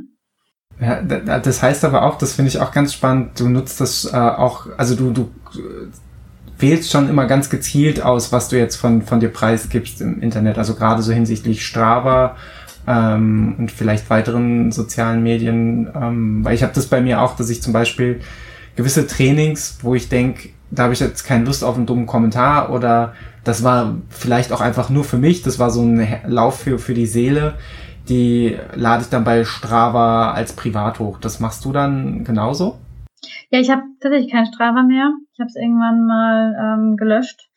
Ähm, aber so jetzt Instagram als Beispiel. Also ähm, ich versuche mal, also das hat man ja auch durch Corona so ein bisschen gemerkt, dass man, dass viele in so einem negativen Strudel gelandet sind, ne? Und dass viel Negativität irgendwie da war oder ähm, ja generell irgendwie so eine negative Grundstimmung. Und ich versuche halt irgendwie immer so ein bisschen Positivität reinzubringen oder einfach auch, klar, tolle Momente irgendwie ähm, zu posten und eher dadurch ja mehr positive Stimmung zu erzeugen, weil ich es irgendwie möchte. Und deswegen suche ich natürlich auch klar bewusst aus, was möchte ich jetzt auch preisgeben. Also ich versuche mein Privatleben schon stark irgendwie zu schützen. Also ich habe zum Beispiel kein Foto mit meiner Tochter online oder so, aber das auch, weil sie, jetzt ist sie in einem Alter, wo sie es versteht, aber vorher war sie in einem Alter, wo sie gar nicht versteht, was ist das Internet und dass sie da drin wäre und dass da ein Bild existiert und so. Und das ist schon was, wo ich sage, nee, das geht halt niemandem was an. Ähm, oder wenn ich mit jemandem essen gehe oder so, es ist halt nicht immer, also es muss nicht alles irgendwie auf Social Media sein und ich möchte halt das preisgeben, was ich möchte. Und ähm, das war vorher bei Strava, als ich noch hatte, auch äh, so, dass ich mal was irgendwie preisgegeben habe, selten, aber auch nicht. Und ich muss aber auch ehrlich sagen, ich nehme vieles auch gar nicht auf. Also wenn ich jetzt Fahrrad fahre oder so, dann zeichne ich das nicht auf. Äh, wenn ich ähm, Krafttraining mache oder so, dann zeichne ich das nicht auf. Oder wandern gehe oder sowas, das äh, mache ich einfach. Also laufen, also ich, ich war ja, ähm, ich habe ein Trainings-Backyard gemacht und da habe ich meine Uhr gar nicht angehabt. Also laut meiner Goros-App war ich zwei Tage tatsächlich also nicht laufen, obwohl ich da ein bisschen was gemacht habe. da da wäre bei jedem Garmin-Jünger würde jetzt stehen, äh, unproduktiv, Ausrufezeichen. Äh, ja, äh, verrückt und aber nee, also nicht negativ verrückt, aber schön zu sehen, weil das natürlich ein krasser Kontrast ist zu dem, was man sonst so erlebt. Ich nehme mich da gar nicht aus äh, von jeder Spaziergang zur Tanke wird wird getrackt und ich will da auch niemand mit auf die Füße treten um, um, um Gottes willen. Aber es ist halt so die, dieser Kontrast, der ist halt ist halt sehr stark da und den finde ich ähm, finde find ich halt sehr schön, dass, dass es beides gibt. Aber ich glaube schon, dass uns dass es uns prinzipiell gut tun würde, nicht ganz so krass viel zu tracken, weil man, glaube ich, nicht alles messbar machen muss und sollte. Also manchmal ärgere ich mich tatsächlich selbst darüber, dass ich dachte, boah, jetzt hast du heute wieder 40 Minuten Krafttraining, waren heute Morgen so, was bringt es mir, wenn ich, wenn das jetzt bei Strava steht? Eigentlich nichts so. Ist halt wieder für die Statistik und kann mir am Ende des, des Monats aufschreiben, dass ich, weiß ich nicht, sechs Stunden Krafttraining gemacht habe. Ähm, ja, irgendwie, ja, irgendwie ich, ich meine, manchen ist es wichtig, ne? Also jeder hat da seine eigene Motivation auch. Also manche ähm, brauchen das, um einfach die Struktur auch zu haben oder sowas, ne? Und dann einfach zu wissen, wie viel Jahreskilometer hatte ich oder sowas, ne? Im Vergleich dann auch oder schreiben Tagebuch und sowas. Und das ist auch voll okay. Und ich weiß aber, dass ich mir damit nur eigenwillig Druck geben würde. Also ich bin halt so ein Mensch, ich will mich dann unter Druck gesetzt fühlen. Und äh, deswegen mache ich es erst recht gar nicht. Dann weiß ich auch gar nicht, wie viel Kilometer ich irgendwie in der Woche. Also ich habe keine Ahnung, wie viel Kilometer ich die Woche mache. Ähm, ich habe es jetzt nur gestern zufällig einmal gesehen. Ähm, und das, aber das brauche ich halt. Das weiß ich, dass ich das, das ist mein guter Weg, ähm, weil ich den Sport eben als Ausgleich habe und als Genuss ähm, und deswegen das nicht brauche. Aber viele sagen halt, ja, sie, sie brauchen es irgendwie und ähm, es gibt ihnen Struktur oder irgendwie nochmal äh, Analyse, was vielen ja auch wichtig ist. Und ja, und da gibt's ja kein richtig oder falsch. Absolut, das ist alles höchst individuell. Ähm, apropos höchst individuell, du, du hast mit der lieben Kati zusammen etwas geschafft, was auch, oder geschaffen, das auch ganz, ganz viele äh, nette und freundliche Individuen zusammengeführt hat an den wunderbaren äh, Baldeneysee in Essen. Und zwar ähm, bist du gemeinsam mit der lieben Kati äh, Veranstalter, äh, Veranstalterin oder ihr seid Veranstalter des ähm, Baldeneysteig Ultra Trades. Genau. Wie, wie, wie kam es dazu? Äh, ja, Kathi äh, kennt, also Kathi wohnt in Essen, sie kennt ja den, den Steig total gut und hat schon mehrmals irgendwie mit Leuten den Steig auch gemacht. Ähm, und ich hatte ähm, ja so eine kleine Gruppe, mit denen ich immer laufen war. Und jeder aus dieser Gruppe hat mal ein Ultra veranstaltet. Ähm, also es gab irgendwie den Raul, also Ratinger Ultra, dann gab es den Sprocki, den Sprockhöfel und ähm, ich bin mal irgendwann, habe ich eine Freundin gefragt, ja, ich muss jetzt hier irgendwie noch ein, ich, ich brauche für mich gerade noch irgendwie so einen Trainingslauf, hast du Bock, zweimal den Steig zu machen?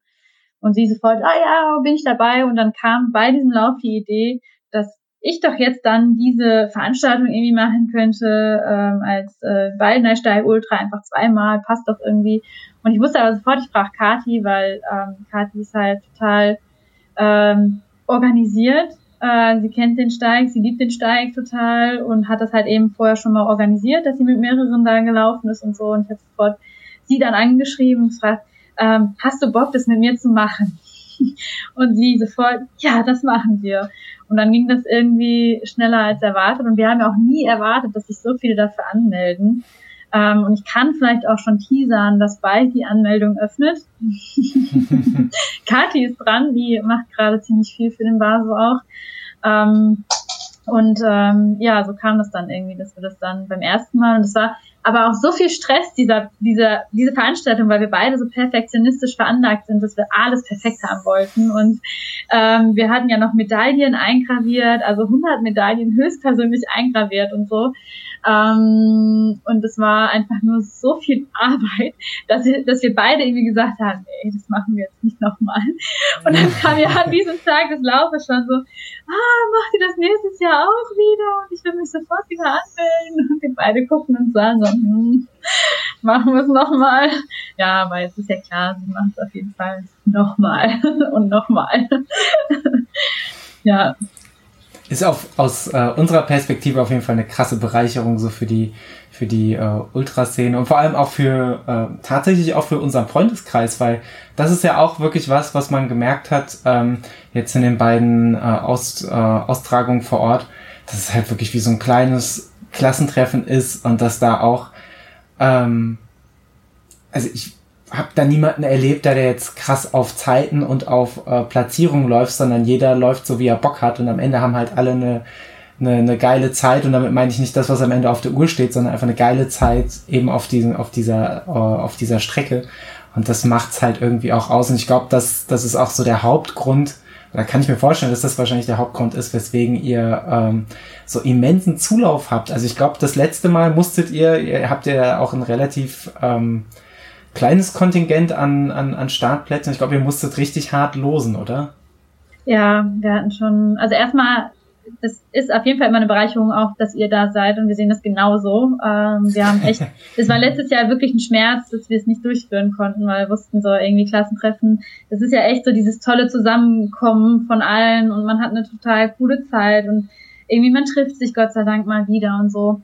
Ähm, genau, und wir mussten letztes Jahr schon echt vielen absagen. Also das war schon ähm, krass, so dass wir halt dieses Jahr uns noch ein bisschen überlegt haben, also wir können es halt nicht höher machen. Wir wollen ja auch den, den Flair dieser Veranstaltung beibehalten, dass es so eine kleine familiäre Veranstaltung ist. Ähm, und es hat dann ja auch was mit Auflagen zu tun. Also die 100 Plätze, die wir da haben, das, das bleibt auch so. Ähm, also Pi mal Daumen 100. Ähm, und wir haben quasi, ich glaube, mehr als 100 auch absagen müssen. Also es war echt ähm, ein krass äh, hoher Zulauf an dieser Veranstaltung. Und es, mhm. wir bewerben es ja auch eigentlich gar nicht. Ne? Also wir haben jetzt den Christian äh, bei uns, der dieses ganze Social Media macht. Ähm, also der ist da echt auch voll mit Herzblut und wir sind da mega dankbar. Er hat uns ja auch so eine Website gemacht und so und ist jetzt halt eben mit in diesem Veranstaltungsteam äh, mit drin ähm, und unterstützen uns da auch mega, aber eigentlich machen wir ja nichts. Also wir, wir wollen ihn ja auch nicht bewerben oder Geld daran verdienen. Wir nehmen fünf Euro als Startgeld, ähm, weil das unser ja, Organisationsbetrag ist und alles, was darüber hinaus übrig bleibt, wird gespendet. Und wir spenden es ja an Laufen gegen Leiden oder wir gucken, wo, wo geht's dann hin oder sowas. Äh, haben jetzt nochmal die Tortur ein bisschen unterstützt. Ähm, ein Tier gerettet als Beispiel. Ähm, genau, also da geht's halt echt wirklich nur um diese gute Zeit ohne irgendwie Marketing und so. Aber wir hoffen eigentlich instinktiv, dass sich dieses Jahr nicht so viele anmelden, dass wir nicht so vielen absagen müssen. Freuen uns aber auch total, dass sich so viele dafür interessieren. Ne? Das ist eine Perspektive, die man als Veranstalter oder als Veranstalterin erstmal haben muss, zu sagen so, eigentlich wäre es auch okay, wenn sich nicht so viele anmelden. Das macht's uns leichter. Ähm, schon krass. Nee, aber das, das Schöne ist ja, ihr musstet ja gar keine Werbung machen, weil dadurch, dass es so, so gut aufgenommen wurde, haben ja alle, die dem mitgelaufen sind, haben ja aktiv die Werbetrommel gerührt. Also sei es, äh, wir waren ja super zufrieden und haben ja die, die sehr, sehr gerne auch äh, das Kunst getan, wie, wie happy wir mit der Laufveranstaltung waren. Äh, die Freunde von Bewegt haben es thematisiert äh, aus, aus dem, ich, ich glaube, aus dem Willpower-Umfeld wollten, glaube ich, auch letztes Jahr Leute am Start sein. Und so ist es halt so, so macht sich halt äh, dieses, dieses, ich sag mal, dieses äh, Kind des, des äh, Baldenei-Steigs äh, ähm, ja, tollt so ein bisschen durch die, durch die Läuferschaft, durch die Ultralaufszene. Äh, und alle haben irgendwie Bock drauf, mal auf dieses Kind aufzupassen und mal zu gucken, wie, wie, wie, wie, was da auf dem. Ich komme aus dieser Metapher nicht mehr raus, tut mir leid. Wir, wir alle wollen mal auf den Spielplatz, so. ich habe mich schon gefragt, wo das endet. Aber ja, ich muss mich da auf jeden Fall äh, oder möchte mich da anschließen, dass das so eine äh, wunderschöne und liebevoll organisierte Veranstaltung ist. Bei mir, glaube ich, im Ranking ganz oben bei Veranstaltungen, bei denen ich war, bei denen ich aber nicht mitlaufen konnte, weil ich Überraschung mal wieder verletzt war und ähm, trotzdem war das war das richtig schön, da die ganzen Menschen zu sehen und zu, ja, zu sehen, wie glücklich auch diese ganzen Menschen waren, die an der Veranstaltung teilnehmen konnten. Ähm, ja, da freue ich mich auch schon auf die nächsten Ausgaben. Ja. Ähm, ich habe vorhin noch was äh, aufgeschnappt bei dir, wo ich auch mal wieder fast vom Stuhl gefallen bin. Vielleicht habt ihr eben gerade schon drüber gesprochen. Ähm, vielleicht nicht alle mitbekommen haben. Ich bin auch mal wieder komplett aus dem Internet äh, geflogen eben und war mal kurz weg. Von daher, falls ihr was schon doppelt gesprochen habt, sagt einfach kurz Bescheid. Ähm, du hast vorhin in so einem Nebensatz, als du vom BHIW erzählt hast, auch vom Streeten gesprochen. Mhm. Ähm, ist das noch aktuell? Ja, tatsächlich ist das noch aktuell, ja. Wir haben noch nicht drüber gesprochen.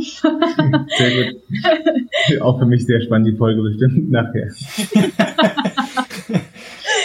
äh, ja genau, ich bin äh, Streak-Läuferin. Ähm, also das heißt, ich streake also mindestens eine Meile am Tag, mhm. weil ich es möchte, nicht weil ich es muss. Ähm, und das jetzt seit gut zweieinhalb Jahren. Ähm, habe aber auch für mich, also man sagt ja irgendwie, man läuft so lange jeden Tag, bis man einen Grund gefunden hat, warum man es eigentlich nicht mehr tun sollte oder so. Also bis man irgendwie einen Grund gefunden hat, ne? Und das, das merkt man dann ja irgendwann, dass man sagt, nee, jetzt, okay, jetzt reicht's, jetzt mache ich äh, The Last Dance und äh, bin dann durch. Und ähm, ich habe für mich schon ein paar Gründe, wo ich sage, ähm, ich bin froh, dass ich Streak-Läuferin ähm, bin gerade, weil es mich schon durch einen guten Winter auch gebracht hat. Das war arschkalt draußen. Äh, man hatte überhaupt keine Motivation, irgendwie rauszugehen. Ich bin immer dankbar gewesen danach, dass ich nochmal doch raus war und ein bisschen gelaufen bin.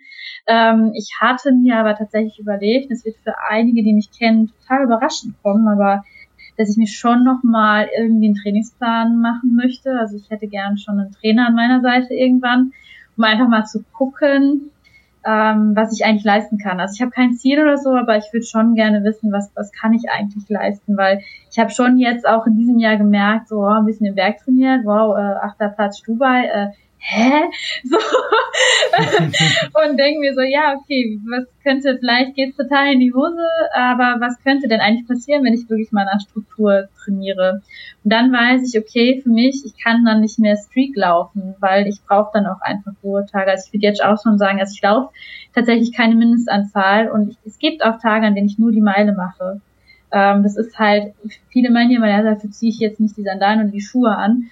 Ähm, und ich mach's aber, weil ich sage, ja, ich gehe jetzt raus. Das sind halt 10 Minuten, 15 Minuten, keine Ahnung, ähm, ne, wo ich dann eben die Meile mache. So, und dann habe ich die Meile gemacht. Und das mache ich halt eben. Ähm, und es gibt aber auch Tage, an denen ich, ähm, ja, es gibt mehr Tage, an denen ich mehr als die Meile mache, aber trotzdem würde ich sagen, ich habe da so ein paar Ruhetage. Aber ich weiß, wenn ich wirklich nach Struktur trainiere und Geld auch dafür ausgebe oder investiere, dann kann ich es nicht mehr. Und deswegen habe ich für mich so gedanklich ein Ende schon gesetzt, äh, wann ich vermutlich aufhöre mit dem Streaklaufen, bin da aber total pari mit. Also es ist halt für mich, ich habe es gemacht jetzt auch und man meint ja immer, das Ende ist genauso schwer wie irgendwie den Anfang zu finden, also sich an die Dinge zu gewöhnen, aber ich freue mich da eigentlich drauf, das auch irgendwie nochmal groß mit meinen engsten Kreis irgendwie zu zelebrieren oder so äh, und äh, den letzten Tanz zu machen ähm, und dann halt auf was Neues zuzugehen und nochmal eine neue Tür aufzumachen. Also für mich ist jeder Ende auch immer ein Anfang. Voll schön. Äh, zweieinhalb Jahre, also klingt, klingt total äh, nach, nachvollziehbar. Aber zweieinhalb Jahre sind ja auch schon ganz schön was. Vor allem, ja, wenn man bedenkt, was du für, was du für Wettkämpfe zwischendurch ja schon äh, gemacht hast. Hast du da irgendwie so einen äh, besonders verrücktes Street-Erlebnis oder so, von dem du uns berichten kannst. Ähm, ja, wenn ich mir so vorstelle, du läufst einige hundert Kilometer am Stück und dann am nächsten Tag gehst du dann direkt morgens raus oder wartest du auch mal bis, bis kurz vor halb Mitternacht und dann, dann nochmal, wenn es gerade so wieder geht? Ja, ich habe äh, nach diesem Backyard-WM-Sieg äh, ähm, sind wir irgendwie auch erstmal, haben wir geschlafen. Ich hatte noch einen Freund dann zu Besuch und da haben wir dann eine Brötchenrunde gemacht. Das waren so drei Kilometer, sind dann irgendwie um elf oder so zum Bäcker und dann eine Brötchenrunde gemacht, damit das direkt irgendwie gefühlt weg ist. Auch das in Anführungsstrichen, dass, das dann abgehakt ist sozusagen. Aber es gibt eine coole Geschichte, die kommt wahrscheinlich äh, mündlich nicht so rüber, wie als wäre man dabei gewesen, aber mein bester Freund, der streakt zum Beispiel auch, der macht das noch einen Tag länger, also der, der streakt über drei Jahre auch. Ähm, ihm, ihm gibt das total viel Struktur, weil er läuft halt immer morgens. Ähm, und wir haben mal ein Streak-Silvester gemacht. Also wir waren einfach mal irgendeinen Abend laufen ähm, und haben dann bis 12 Uhr gewartet, haben angestoßen und sind dann wieder äh, laufen gegangen. Und das war für uns schon irgendwie cool, weil das so gefühlt so ein Streak-Silvester war. Ähm, das war ein cooles Erlebnis. Ähm, genau, aber ansonsten ist es ganz entspannt. Ich laufe, ich habe auch keine Zeit. Mal, wenn ich zeitlich nicht anders schaffe, gehe ich morgens laufen, bin aber kein so guter Morgenmensch. Ähm, also ich habe halt nie Lust, so früh aufzustehen, weil ich halt irgendwie total gerne schlafe, Überraschung. und ähm, die meistens dann irgendwie abends oder nachmittags, aber ich habe ne, da auch keine feste Zeit. Und ich, ich will es halt auch nochmal sagen, also es ist nicht, ich muss nicht laufen. Ich bin, so wie Daniel es vorhin gesagt hat, unheimlich privilegiert laufen zu dürfen. Und das mache ich halt, ne? Auch wenn es manchmal so rüberkommt, so ja, ich muss jetzt noch laufen oder man sagt es halt, aber es ist halt eher so, ja, ich, ich gehe jetzt gleich, ich darf gleich noch laufen gehen, ne? Du hast vorhin äh, einen Begriff fallen gelassen, da äh, sind wir noch gar nicht drauf eingegangen und das ist ja auch eine dieser vielen Facetten, die du, die du so mitbringst. Ähm, und zwar hast du gesagt, ähm, dass du für die Meile entweder die Laufschuhe oder natürlich die Sandalen schnürst. Ähm, wir hatten ja den, den Maxi auch schon mal im Interview und ich glaube, das Thema Lunas, auch durch, durch die liebe Franzi, ist uns nicht ganz neu oder das Thema Laufsandalen. Es gibt ja noch andere Hersteller als Luna. Ähm, wie wichtig ist dir dieses äh, ja minimalistische Laufgefühl, sage ich mal? Ähm, und wie gut verträgt sich das mit deinen alpinen Ambitionen? Ah ja, das ist so auch, also das ist sowas, wo ich denke so, boah, ich habe vor dem Tor überhaupt keine Angst, aber mit Schuhen laufen? ähm, ja, ich bin gar nicht, also so minimalistisch, äh, das hatte eher so einen Eigenzweck, dass ich Sandalen getragen habe, nämlich äh, einfach der Hintergrund, dass ich halt immer, also ich habe einen relativ breiten Fuß ähm, und ich krieg halt total schnell irgendwie Blasen oder blaue Zehennägel in Schuhen. Das äh, tut mir irgendwann weh, das drückt, das kennt jeder. Und äh, durch die Sandalen habe ich es nicht mehr. Also ich habe, ich weiß gar nicht mehr, wie, wie lange ich keine Blasen mehr hatte äh, an den Füßen oder einen Zehennagel verloren habe. Und das macht es halt so unheimlich praktisch. Oder du kannst gut, wenn es jetzt mal regnet, in Pfützen laufen. Es ist warm, du kühlst deine Füße ab, die sind wieder sauber, das ist mega cool mega praktisch.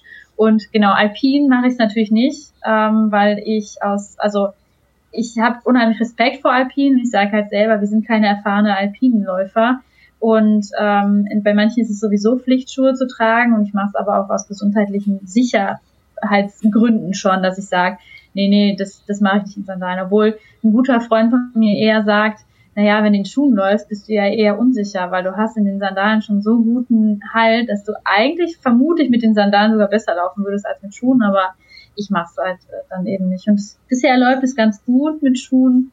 Wir wären jetzt nicht die allerbesten Freunde, aber da muss man ja irgendwie durch. Ne? Trainierst du das Laufen in Schuhen dann extra nochmal vor so Läufen? Weil äh, ich, ich also ich habe dich zum Beispiel noch nie in Laufschuhen laufen sehen. Ich kenne dich quasi nur läuferisch in, in Sandalen. Äh, und dementsprechend, ähm, du hast ja gerade schon gesagt, was das für eine Umgewöhnung ist. Musst du das dann tatsächlich im Vorfeld nochmal üben oder packst du dann wirklich die Schuhe erst am Wettkampf morgen wieder aus? Ja, ich nehme es mir immer vor. ich nehme es mir immer vor und mache dann doch nicht. Ähm, also ich, ich habe ja von dem Freund erzählt, mit dem ich mittwochs immer Einheiten mache und das ist halt total geil, weil das ist halt Trail. Und er sagt dir, also du läufst und sagt dir, ja, jetzt hier rechts, da ist aber kein Weg. Ja, ja, doch. Und dann läufst du wirklich durch alles, nur nicht am Weg. Und jedes Mal denke ich mir so, äh, äh, ich nehme die Sandalen mit. Und jedes Mal fluche ich, wenn ich dann Sandalen an, anhabe, weil ich denke, in Schuhen wäre das einfacher gewesen. Du rutscht nicht so krass, du musst sie jetzt nicht kraxeln und so. Und äh, dann denke ich halt jedes Mal, gut, hättest du es mal mit Schuhen gemacht und beim nächsten Mal bin ich wieder genauso doof und ziehe halt Sandalen an, ohne mir was dabei zu denken und fluch wieder. Teufelskreis. Ähm, und deswegen nehme ich es mir eigentlich immer vor, in, in, in Schuhen zu trainieren, mache es aber eigentlich tatsächlich selten. Äh, ich habe jetzt ein paar eingelaufene Schuhe von den alpinen Geschichten, weil ich jetzt ja auch mal so in den Bergen war ohne Wettkampf äh, und sage mir dann, ja, jetzt habe ich die auf jeden Fall eingelaufen. Ähm, und habe jetzt auch noch ein paar neue Schuhe hier rumliegen, wo ich weiß, dass ich die irgendwann einlaufen muss.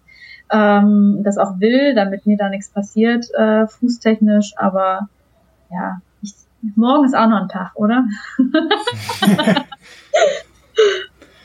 so ist es. Ähm, jetzt haben wir schon viele Säulen, glaube ich, abgearbeitet. Wir haben die Säulen der, der, ähm, der die, die Sandalensäule, hätte ich beinahe gesagt. Wir haben wundervolle Menschen, wir haben wundervolle Erlebnisse, irre Laufgeschichten.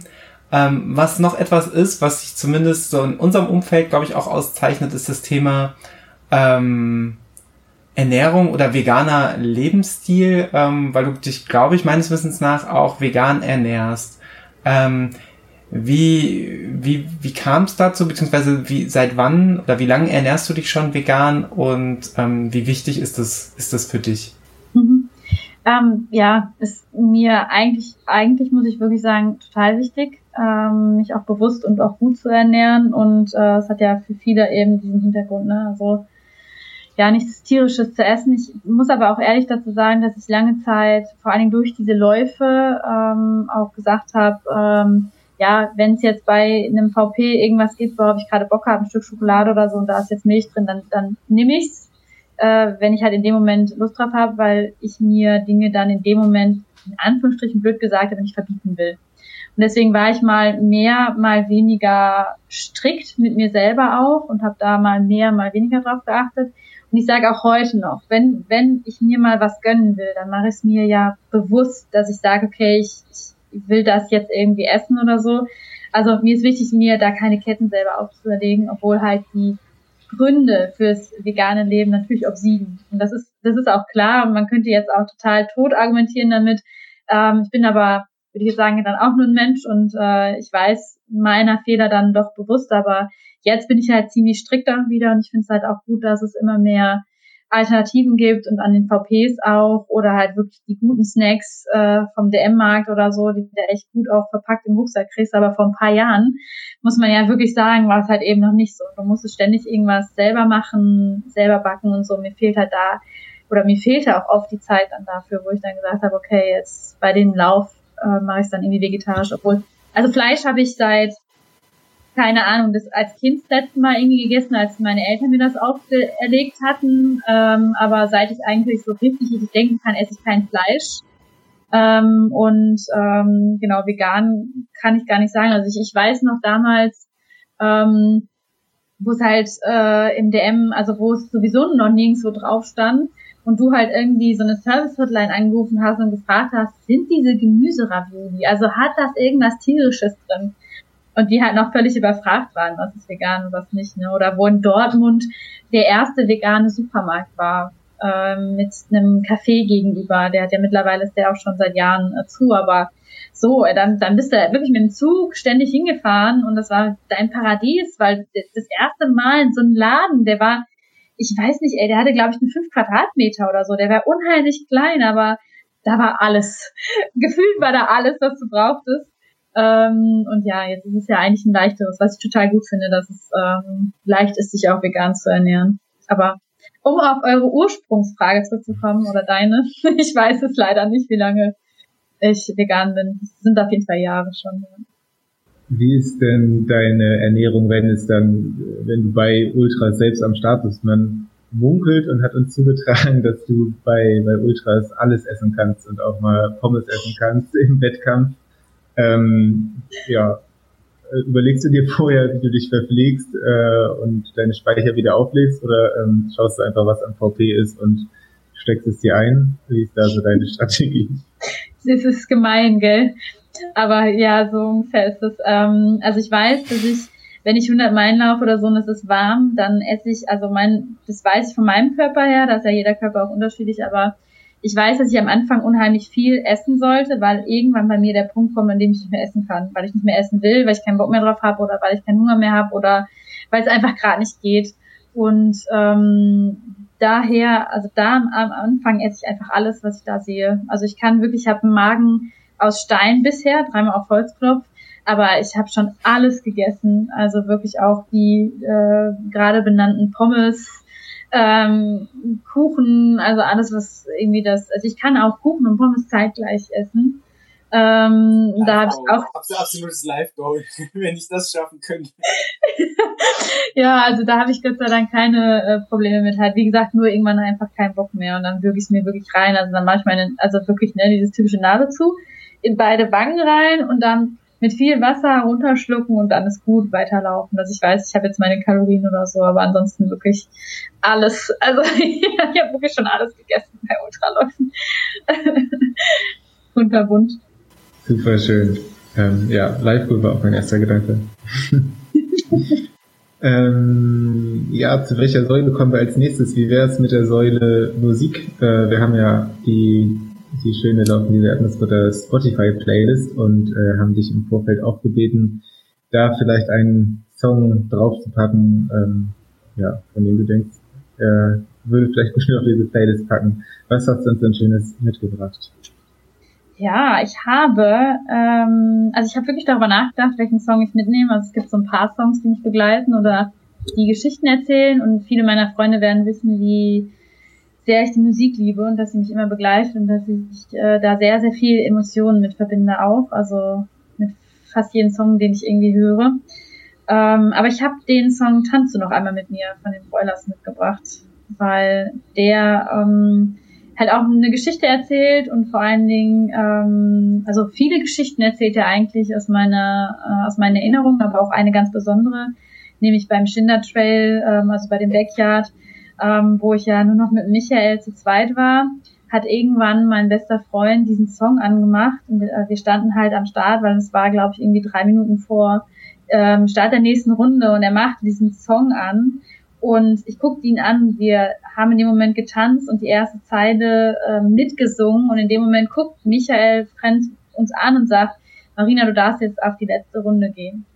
Und deswegen jedes Mal, wenn ich halt dran denke oder diesen Song höre, ähm, kriege ich auch sofort Gänsehaut, weil das einfach so ein Moment war, wo ich sage, ja, wow, und dieser Song äh, verbindet das Ganze dann halt irgendwie. Schöne Geschichte, okay, der kommt auf jeden Fall rauf. Wirst du denn sonst, ähm, also vielleicht auch wenn du äh, wenn du alleine läufst, wobei du läufst gar nicht so viel alleine, ähm, aber sonst, ja, bei Wettkämpfen, wenn es hinten raus länger wird, hörst du da auch Musik oder äh, ja, zum Pushen? Ja, doch. Also ich höre schon, also tatsächlich höre ich eher so im Training, wenn ich alleine laufe, mal Musik oder da, da gibt es selten Momente, wo ich dann tatsächlich mal keine Musik höre. Und bei Wettkämpfen ist es eigentlich genau umgekehrt. Ich höre wenig Musik, weil, ne, Atmosphäre, Menschen und irgendwie so. Aber ja, ich höre auf jeden Fall mal Musik, äh, wenn mir mal langweilig wird oder so. Oder man hat ja mal so Phasen, man denkt, ah, wie lange dauert das jetzt irgendwie noch? Und äh, da höre ich dann auf jeden Fall auch Musik. Und ich habe jetzt beim Eiger, als ich beim Eiger war, ich, ich bin, also irgendwas vergesse ich immer, weil ich immer im Stress einpacke oder sonst irgendwas. Und ich habe wirklich gedacht, diesmal habe ich alles dabei und was habe ich vergessen? Meine Kopfhörer. und das war so, nein, wie hörst du jetzt Musik? Und konnten wir Gott sei Dank äh, von äh, Manishi, die mit dabei war, Kopfhörer leihen. Und äh, bin dann auch beim Eiger, weil ich dachte, ja, jetzt hast du Kopfhörer, bin ich auch irgendwie, bis die Kopfhörer leer waren, mit Musik gelaufen. Nur aus Prinzip. Vielleicht bräuchtest du keinen äh, Lauftrainer oder keine Lauftrainerin, sondern einfach jemanden, so einen Organisator, der einfach so äh, am Vorabend sagt so, hey, hast du deine, deine Kopfhörer eingepackt? Ich, ich, vielleicht sind das so die zwei Prozent oder fünf Prozent, die, womit man bei dir noch am meisten rausholen kann. Zeitungsannonce geht morgen raus. Sehr gut. Wir, wir stellen gern die Plattform. Ähm, übrigens, und das wird unsere Hörer und Hörerinnen freuen, wir stellen ja momentan noch äh, für äh, eine andere sehr freundliche ähm, Kameradschaft, nee, Kameradschaft ist ein ganz, ganz schlimmes, ganz, ganz falsches Wort, für eine, für eine Laufcrew, so rum, äh, eine Plattform. Und zwar haben wir zusammen mit den lieben Freunden von äh, Willpower gerade noch ein Gewinnspiel. Ähm, wir haben in der letzten Folge gar nicht erwähnt, bis wann es läuft. Bis zum 4.8. könnt ihr uns die Einsendung noch zukommen lassen. Das wird noch kurz danach sein, wie diese Folge hier äh, veröffentlicht wird.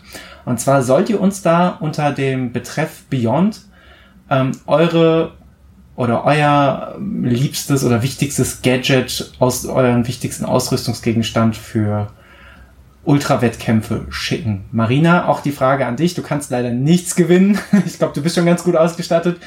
Ähm, was ist dein wichtigster Ausrüstungsgegenstand, wenn du auf ein Ultra gehst? Mein wichtigster Gegenstand. Ähm, ja, ist eine gute Frage. Ähm, hm. Ich habe so viele Gegenstände irgendwie, was, äh, was ich meistens mitnehme.